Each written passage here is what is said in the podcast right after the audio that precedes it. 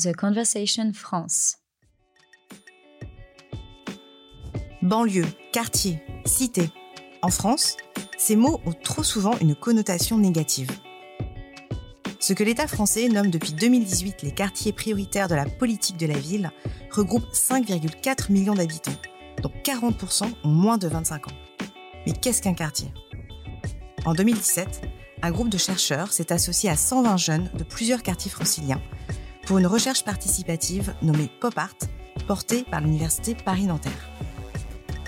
Je suis Cléa Chakraverti et vous écoutez Jeunes de quartier, un podcast produit par The Conversation. Les jeunes des quartiers populaires s'engagent de multiples façons à l'échelle locale comme à l'échelle internationale sur des enjeux de solidarité, d'accueil, de justice. S'ils expriment un éloignement vis-à-vis de la politique institutionnelle, cela ne les empêche pas de prendre la parole, y compris en se présentant aux élections locales. Pour parler de la question de l'engagement et de la solidarité, j'ai le grand plaisir de vous accueillir aujourd'hui, Marie-Hélène Baquet. Bonjour. Bonjour. Vous êtes chercheuse à l'Université Paris-Nanterre, vous êtes sociologue, vous êtes coordinatrice du projet Pop Art, auquel ont participé donc nos deux invités. Thibaut Noël. Bonjour. Bonjour, vous êtes originaire de Pantin, vous avez 26 ans et vous avez participé à la création d'un collectif pour aider les réfugiés, ainsi qu'au mouvement des Gilets jaunes. Geneba Conté, bonjour. Bonjour. Vous êtes originaire d'Aubervilliers, vous avez 20 ans, vous êtes en deuxième année de droit à la fac de Nanterre, vous êtes investi dans des actions de formation de jeunes lycéens pour la préparation du concours d'éloquence. Elle habite quelque part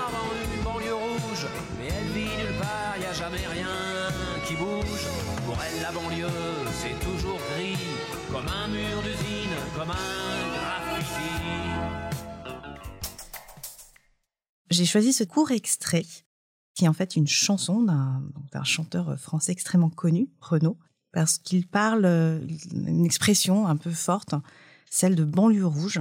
On entend assez peu aujourd'hui finalement euh, ce terme-là. Il fait référence bien sûr à une tradition politique très forte dans les quartiers populaires. Marilène Baquet, est-ce que vous pouvez nous en dire un petit mot? Le mot banlieue rouge, l'expression banlieue rouge est une expression qui est née dans les années 30 et qui fait euh, référence à une tradition politique forte des, quartiers populaires euh, et une présence euh, importante du Parti communiste. Et donc une tradition politique qui était liée euh, à la fois à un ancrage de classe qui se construisait à l'usine, mais aussi à un ancrage euh, local. C'est ce que l'historienne Annie Fourcault avait appelé euh, un communisme de clocher, voilà, un communisme de clocher. Et euh, bon, ce communisme de clocher était aussi appuyé sur des formes d'encadrement très importantes, notamment des formes d'encadrement de la jeunesse euh, à travers les centres de loisirs, les centres, les centres de vacances.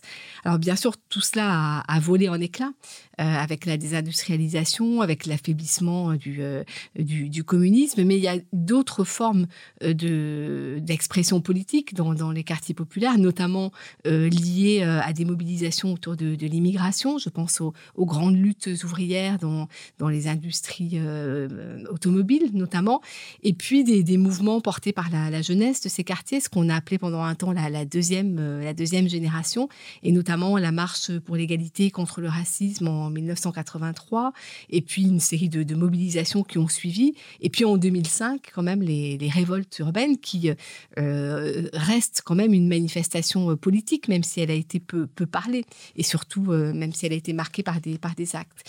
Puis bon, aujourd'hui, toute une série de de mouvements qui, euh, qui existent comme le collectif Adama, le, le, le, le collectif Passons-nous. Donc il y a, il y a euh, encore de, des, des traditions euh, politiques, mais qui ont, qui ont changé, qui, qui ont aussi changé sur les, sur les objets, sur les formes de, sur les formes de mobilisation. Alors, est-ce qu'on peut parler, parce qu'on on entend souvent que les jeunes dans les quartiers sont dépolitisés, est-ce qu'on peut parler euh, d'un moindre, en tout cas, euh, une moindre emprise euh, des partis politiques dans les quartiers aujourd'hui? Oui, une moindre emprise des, des partis politiques, mais dans toute la société, en fait. Euh, et aussi dans les, quartiers et plus globalement auprès de, la, jeunesse.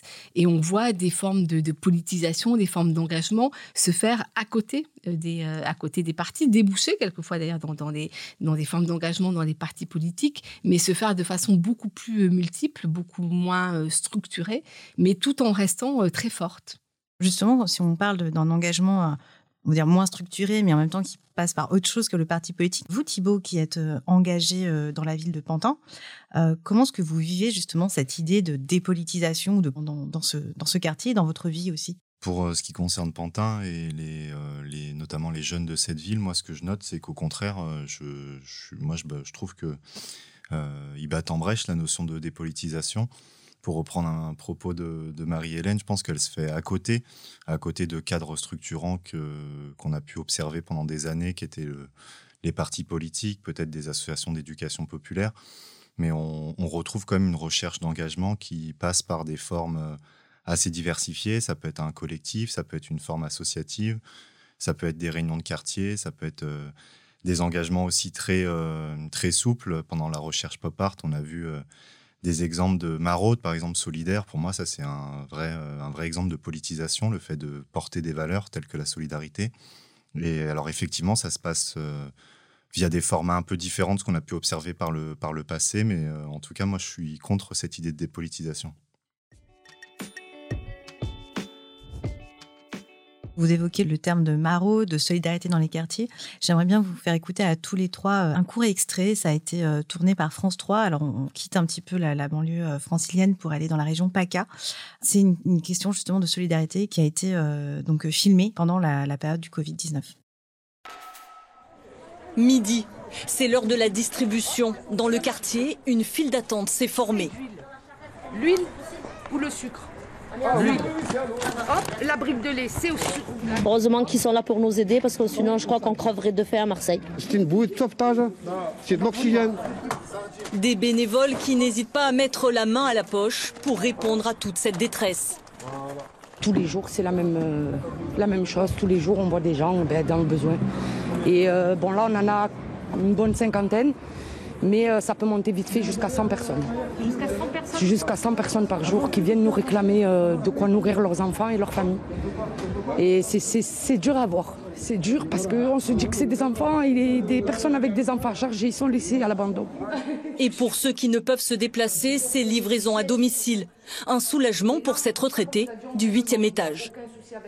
Je me décourage dans les supermarchés parce qu'il y a tellement de monde il faut faire la chaîne et lorsque vous arrivez, dans les rayons, ils sont vides.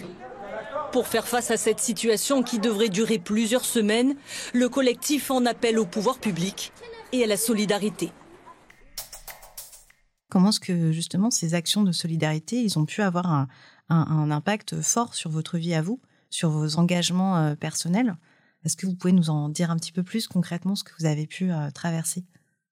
L'envie de, porter des actions solidaires, c'est c'est formalisé via euh, des structures jeunesse, euh, l'accompagnement d'animateurs jeunesse et la rencontre avec d'autres jeunes de, de la ville. Et euh, ça a débouché ben, via des, par des actions de solidarité envers les, les populations exilées qui arrivaient dans, nos, dans nos quartiers, à proximité de nos quartiers, notamment sur toutes les portes du, du périph' parisien. Je pense notamment à la porte de Pantin, à la porte de la Villette. suite aussi à des tensions qu'il y avait pu avoir avec certains jeunes qui ne comprenaient pas pourquoi des problèmes sociaux se concentraient euh, à proximité de chez eux. On a pu ouvrir le, dialogue, échanger avec eux, et c'est comme ça que ça, ça s'est euh, un peu formalisé, l'engagement solidaire. Et pour aussi rebondir à l'extrait qui a été passé, très vite, pendant le confinement, à Pantin, il y a eu des actions de solidarité. à Pantin, on a eu la chance d'avoir des amis italiens qui nous avaient alertés, puisque l'Italie était confinée trois semaines avant, des amis italiens qui avaient des expériences dans l'organisation de centres sociaux autogérés dans le nord de Naples très vite, ils nous ont dit là, il, euh, va, y avoir une, déflagration sociale. Et dès la première semaine de confinement, à Pantin, un collectif s'est créé qui s'appelait Solide 19 et qui euh, regroupait des populations plus, euh, plus solvables de certains quartiers de la ville, qu'on appelle communément les bobos, des jeunes de quartier, des associations, des commerçants. Et il y a eu des, initiatives semblables à celles qui étaient racontées dans l'extrait à Marseille. Ben, à Pantin ou à, proximité, il y a eu de fortes initiatives de solidarité. Et vous, Geneva, c'est quelque chose que vous avez également observé euh, à Aubervilliers, euh, des marauds, des, organisations solidaires euh, auxquelles vous avez pu participer aussi? Oui, bien sûr. dès le plus jeune âge, d'ailleurs, en plus à Aubervilliers, il y a une association dès le début du confinement qui, qui, qui gérait des maraudes. Ils se mettaient devant les, les magasins, récoltaient des courses bah, pour les gens dans le besoin et après ils faisaient des distributions. Et ça, c'était dès le début du confinement. Et bah, ça a été mis en place par des gens de la ville, bah, pour les gens de la ville en fait, parce que ils s'entraidaient entre eux en fait, tout simplement. Vous êtes aussi assez politisé, je crois. comment est-ce que vous, vivez cette solidarité Comment est-ce que vous sentez dans ce, dans ce milieu-là? J'ai baigné un peu dans, dans le monde associatif. Je, je suis née dedans. J'ai des grandes sœurs, des grands frères qui, dès le plus jeune âge, ils me ramenaient avec eux dans les associations de quartier. À Aubervilliers, on a notamment une grande association qui s'appelle l'OMJA. Et euh, c'est des maisons de jeunes dans à peu près tous les quartiers à Aubervilliers. Euh, Aubervilliers, c'est une grande ville. Donc, euh, qui dit grande ville dit beaucoup d'habitants. Qui dit beaucoup d'habitants dit beaucoup de jeunesse. Depuis très jeune, je voyais les gens autour de moi très engagés. dès qu'il y avait les élections, devant les écoles. voilà, on poussait toujours à voter. Et finalement, bah quand j'ai eu la majorité pour voter, c'était normal pour moi en fait d'aller voter. C'était pas, on m'a poussé à oublie pas, faut aller voter. C'était tout à fait normal parce que j'ai vu les les grands de mon quartier le faire. Et moi, pour exemple, ma première expérience euh, lorsqu'il fallait voter, j'étais sur une liste municipale quoi. Donc c'était une liste citoyenne, mais euh, une liste citoyenne montée avec des gens qui qui en savaient sur la ville, qui en savaient sur les gens et qui, qui étaient là pas pour leurs intérêts personnels, mais pour moi, mais vraiment pour euh, la réussite de la ville, quoi.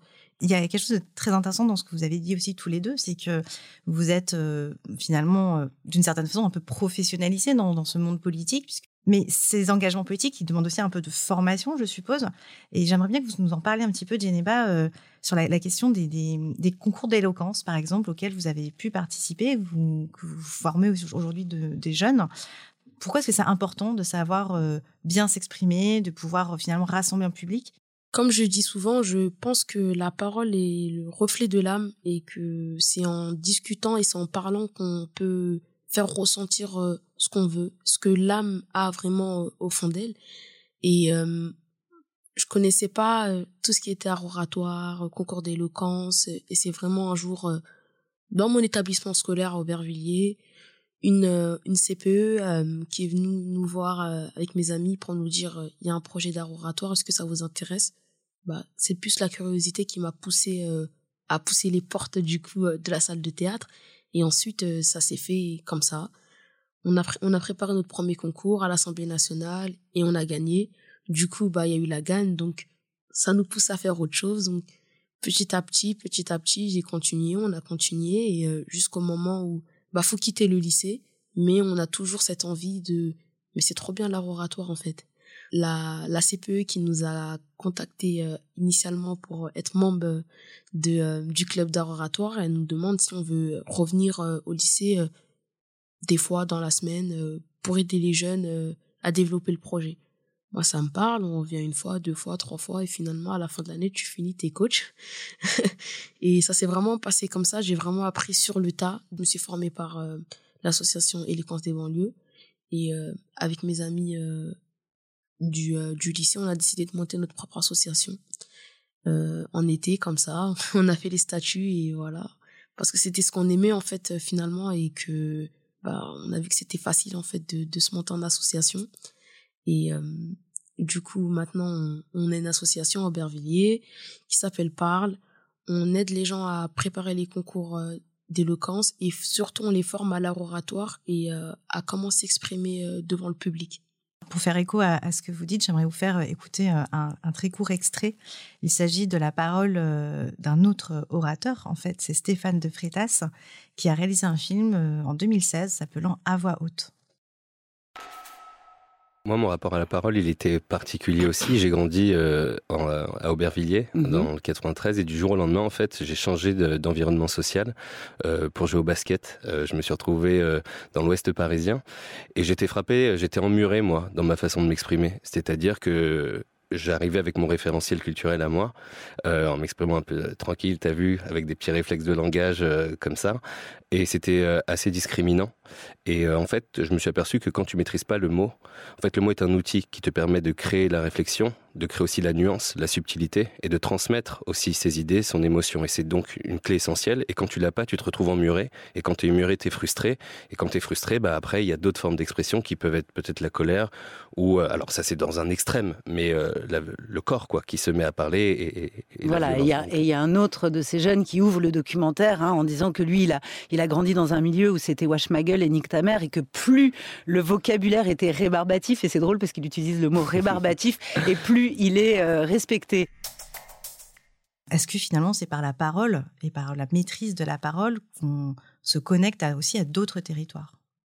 Moi, je, salue euh, toutes ces initiatives liées à l'éloquence et, aussi aux, dynamiques associatives qui sont portées par, euh, par Geneva. Après, ce qui peut être aussi intéressant à, soulever, c'est que, euh, par exemple, l'éloquence, ça implique de, se confondre à des, à des normes du, jeu politique classique et que, en fait, même, même sans se confondre avec ces, ces normes-là, euh, il y a une envie, en tout cas moi ce que j'aimerais souligner, c'est qu'il y a une envie euh, qui passe notamment par de l'abnégation, de l'organisation collective, de d'avoir voix au chapitre, qu'on maîtrise ou non euh, ce langage-là.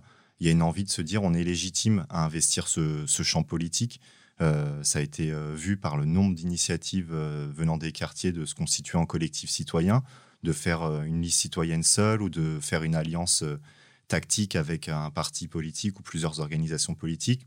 Mais ce qui a souligné, c'est que les personnes, qui, femmes et hommes, qui, sont investis dans ces listes-là, la plupart ne maîtrisaient pas forcément l'art oratoire, ne maîtrisaient pas forcément les règles du, jeu politique, la connaissance technique et fine de la vie des collectivités ou d'une organisation territoriale plus grande.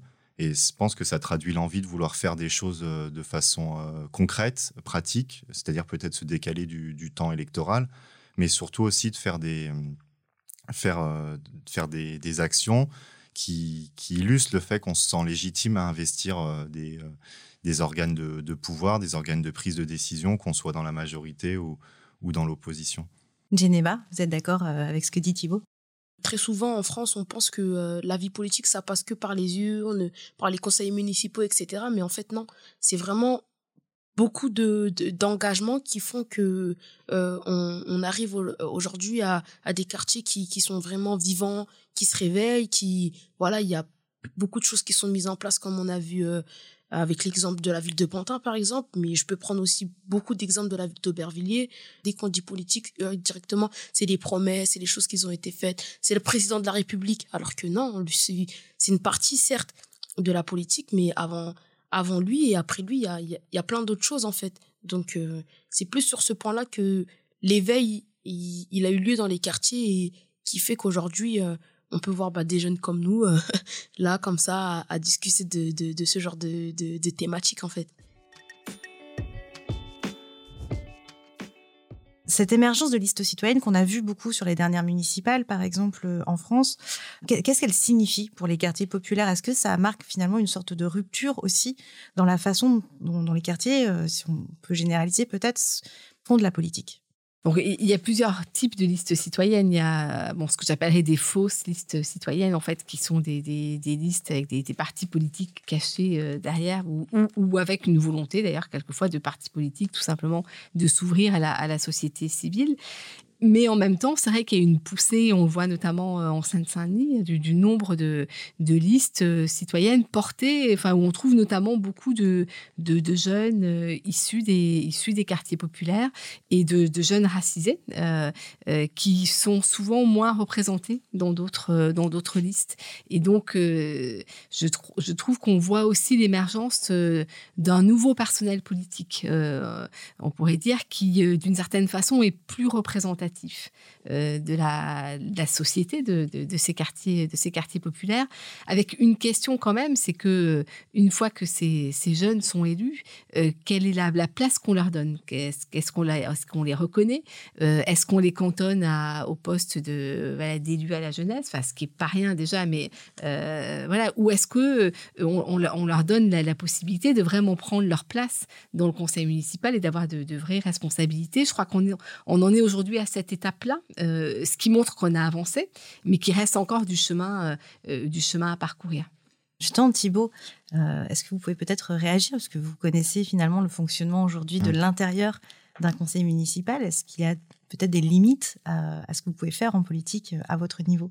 Alors moi, je suis élu d'opposition au sein d'une liste qui a eu qu'un seul élu et, et, on a réussi à rembourser nos frais de campagne. Donc on est très satisfait, mais on se fait aucun doute et aucune illusion sur la capacité qu'on a à, modifier l'ordre des choses au sein du conseil municipal de Pantin. Par contre, là où je rejoins euh, Marie-Hélène, c'est que euh, citoyenne, ça veut tout et rien dire. Mais pour, euh, pour les habitants de quartiers populaires qui sont investis dans des, euh, soit, soit au sein d'un collectif citoyen affilié à une, à une liste euh, d'un parti politique ou à des, des listes qui ont fait, qui ont fait campagne seule sans appui de parti politique, il y a effectivement une sorte de plafond de verre qu'on peut voir parfois arriver au conseil municipal avec des portefeuilles de compétences qui sont bien délimités, la jeunesse, la politique de la ville ou parfois élus de quartier.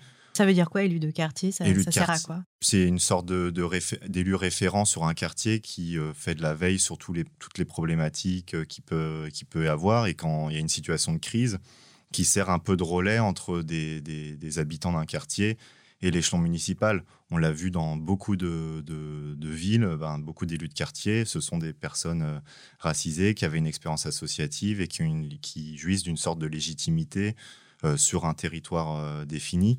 Et donc, euh, ben, ça implique aussi que ces personnes-là vont pas aller euh, euh, porter d'autres politiques publiques sur d'autres portefeuilles thématiques, d'autres sujets, d'autres secteurs d'activité. Et, moi, là où je rejoins aussi ce qu'a dit Geneva sur cet engagement citoyen, je pense qu'il illustre le fait qu'il y a une volonté de pas forcément s'investir seulement sur la temporalité électorale, chose qui est faite, par de nombreux partis euh, politiques aujourd'hui. La situation actuelle illustre peut-être ces fractures plus anciennes de rapport avec des partis électoralistes. Je pense au PS dans les années 80 avec beaucoup de promesses qui n'ont pas été honorées. Euh, en 2005 avec des grosses fractures sur la question des, de la des révoltes sociales lors des, lors des banlieues. Et que peut-être dans ces années 2010-2020, on arrive à une, à une période où il y a le, désir de se dire bah, on fait les choses par nous-mêmes et pour nous-mêmes. Et ça passe par prendre de la distance avec, euh, avec des partis, avec des conduites euh, politiques plus traditionnelles.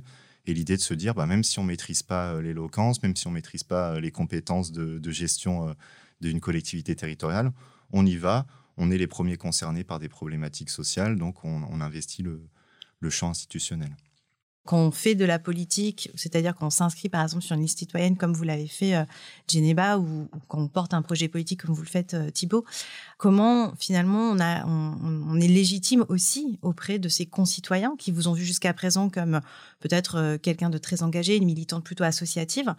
Voilà, comment est-ce qu'on passe de l'autre côté? Par rapport aux amis, à l'entourage, à la famille aussi Déjà, je pense que c'est par rapport aux valeurs communes déjà qu'on a tous en fait euh, l'entraide, la solidarité, euh, l'envie de voir les choses avancer surtout. Et par exemple, euh, je prends le cas de la ville d'Aubervilliers. C'était une ville, voilà, 10, 20, 30 ans sous, sous, les, les, communistes, les cocos comme on dit.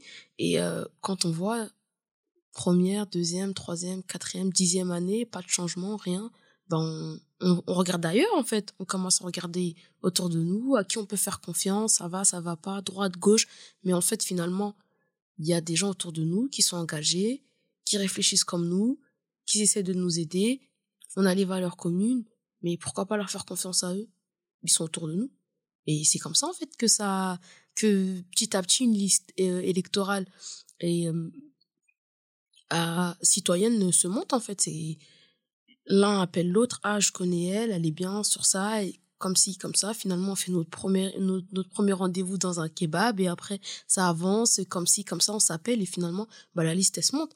Et on est tous légitimes, et si demain, euh, au moment où on a créé la liste électorale, si euh, une personne serait venue d'elle-même en disant, voilà, j'aimerais participer pour telle et telle chose, pour tel et tel euh, euh, souci, etc., bah on, mais volontiers, mais viens, t'as la même légitimité que nous, en fait.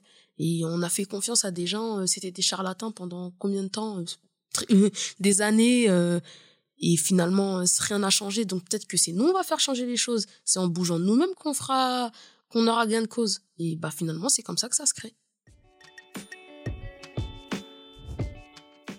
Quand on parle de jeunesse et on parle de politique, il y a un mot qui vient quand même euh, à l'esprit, c'est la question de l'abstention et de la place du vote. Alors même si l'engagement ne passe pas que par le vote, vous l'avez dit tout à l'heure très bien, comment faire finalement? Est-ce qu'il faut, euh, faut vraiment se passer du vote des jeunes? Est-ce qu'on peut faire revenir les jeunes vers les urnes? On a vu aux dernières euh, élections régionales en France et également municipales qu'il y a un très, très fort taux d'abstention dans une grande partie de la jeunesse. Comment on fait? Le plus important, c'est ce que les gens qui votent, ce qu'ils se disent en fait. Parce que moi, par exemple, je sais que quand je, voilà, ça arrive dans les quartiers de parler avec des gens et tout, etc. On débat. Mais quand on, on parle des situations de la ville ou de la, de, de la France, tout simplement, et que quelqu'un veut débattre avec moi, mais moi, la première question que je lui pose, c'est t'as voté? Tu veux débattre avec moi, on veut discuter, on veut trouver des solutions, etc. Mais le premier pouvoir qu'on t'a donné, c'est le pouvoir le plus important, c'est d'aller aux urnes et donner ton avis, en fait. Même si, euh, on se dit moi tout seul je ne peux rien faire mais lui plus lui plus lui ça fait ça fait grand monde et ça fait changer la donne sur sur, sur différentes choses. C'est un, un devoir en fait j'ai envie de dire d'aller voter. C'est vraiment un devoir parce que la la la parole du souverain en fait c'est la parole du peuple. Donc ça veut dire que c'est les décisions qu'on a c'est à partir du moment où on prend la décision de prendre nos deux jambes et d'aller voter bon on, on est acteur de la vie euh, de la vie en France en général ben moi, j'ai passé les deux derniers mois à faire du porte-à-porte dans des cités, euh, euh, de, des Courtilières à Fort d'Aubervilliers, d'Hydro à Quatre-Chemins pour pousser les, les personnes à s'inscrire euh, au vote, mais aussi notamment devant la faculté Paris 13. Les retours que j'ai eus, c'est que, ben, que les personnes votent ou votent pas, il y a un intérêt pour ces, pour ces présidentielles. même de personnes qui n'ont pas le droit de vote, c'était le cas notamment lors de ces porte-à-porte. porte à porte ce qu'on remarque, c'est que les gens euh, votent lorsque les sujets qui sont, débattus les intéressent, les concernent. Euh, donc euh, là, dans, ce qu'on voit des différents débats, c'est pas forcément le cas. Et moi, je, je blâmerais personne de ne pas voter. c'est un choix et c'est un mode d'action parmi d'autres. On a vu qu'il y a des votes qui n'ont pas forcément changé grand-chose.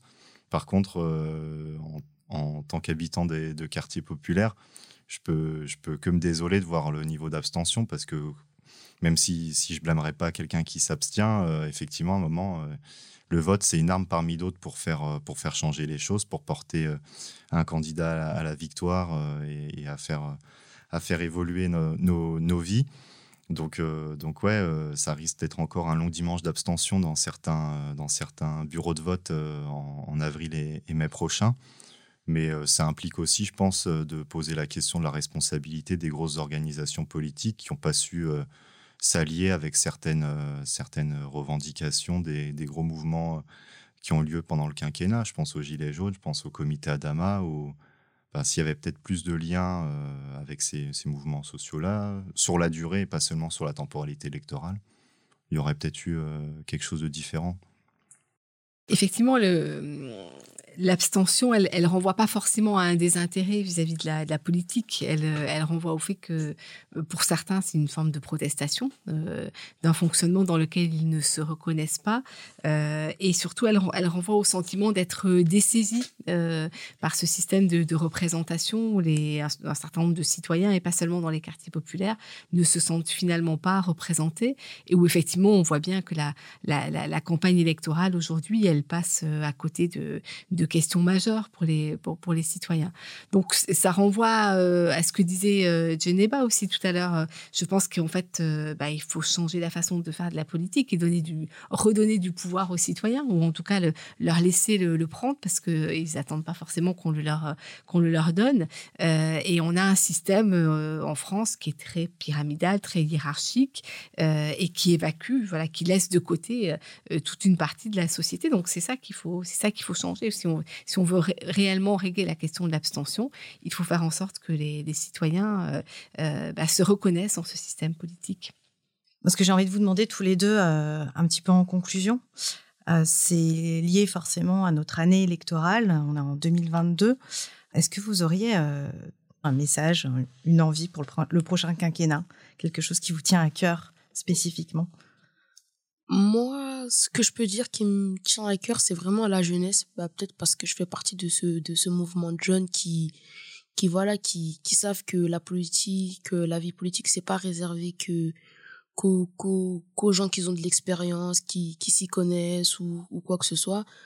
Thibaut, il, il a parlé d'un, d'un, d'un sujet qui très important. Par exemple, lors de la marche pour Adama, habituellement, on, on, on, se dit jamais qu'un jeune de quartier il va aller marcher place République. Place République c'est vraiment voilà les gens qui en fait on n'a pas ces habitudes d'engagement d'aller de d'aller faire une manifestation. Nous on a d'autres formes d'engagement c'est vrai mais mais là on, essaye vraiment d'être sur sur tous les bords en fait d'essayer vraiment tout toutes les actions pour pouvoir nous faire entendre en fait tout simplement je rejoins totalement les, propos de, de Djeneba et peut-être pour ajouter une chose, moi je pense qu'il y a un enjeu assez euh, crucial dans cette période-là qui sent vraiment pas bon. Hein. On peut se le dire, le climat ambiant il est plutôt euh, anxiogène et euh, c'est un climat qui mène à des fractures dans la, dans la société. C'est peut-être pas de m'adresser aux décideurs politiques, mais aux personnes qui nous écoutent, de pas tomber dans le, dans le piège de ces écrans de fumée qui visent à stigmatiser les territoires des,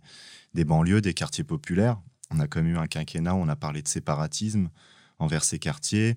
Genebal disait, on a, moi mon quartier, j'habite au Quatre Chemins, il est devenu, il est passé de zone de sûreté prioritaire à zone de reconquête républicaine, comme si la République avait quitté ces, ouais, quartiers. On a, on a plein de nouveaux policiers qui viennent de province et qui comprennent rien à ce qui, se passe dans, dans le quartier. On a parlé d'ensauvagement, enfin, et de se dire peut-être que ben, euh, aux personnes qui nous écoutent que, que tout ça, c'est des, des, des, mots creux qui sont totalement déconnectés du réel, de ce qu'on vit, et qu'en fait, euh, ben, les, dernières, les, derniers, euh, les derniers mois, les, les, deux années qui sont passées, ont montré que la vie dans ces quartiers, elle est, elle est un peu différente, on porte d'autres valeurs.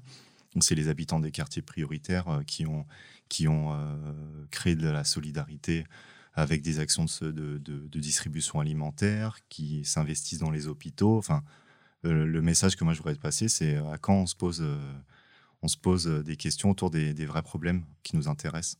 Merci beaucoup à Marie-Hélène Baquet, merci Thibaut Noël et merci à Geneva Comté. Vous avez tous les trois participé au projet Pop Art et vous écoutez Jeunes de quartier, un podcast produit par The Conversation France.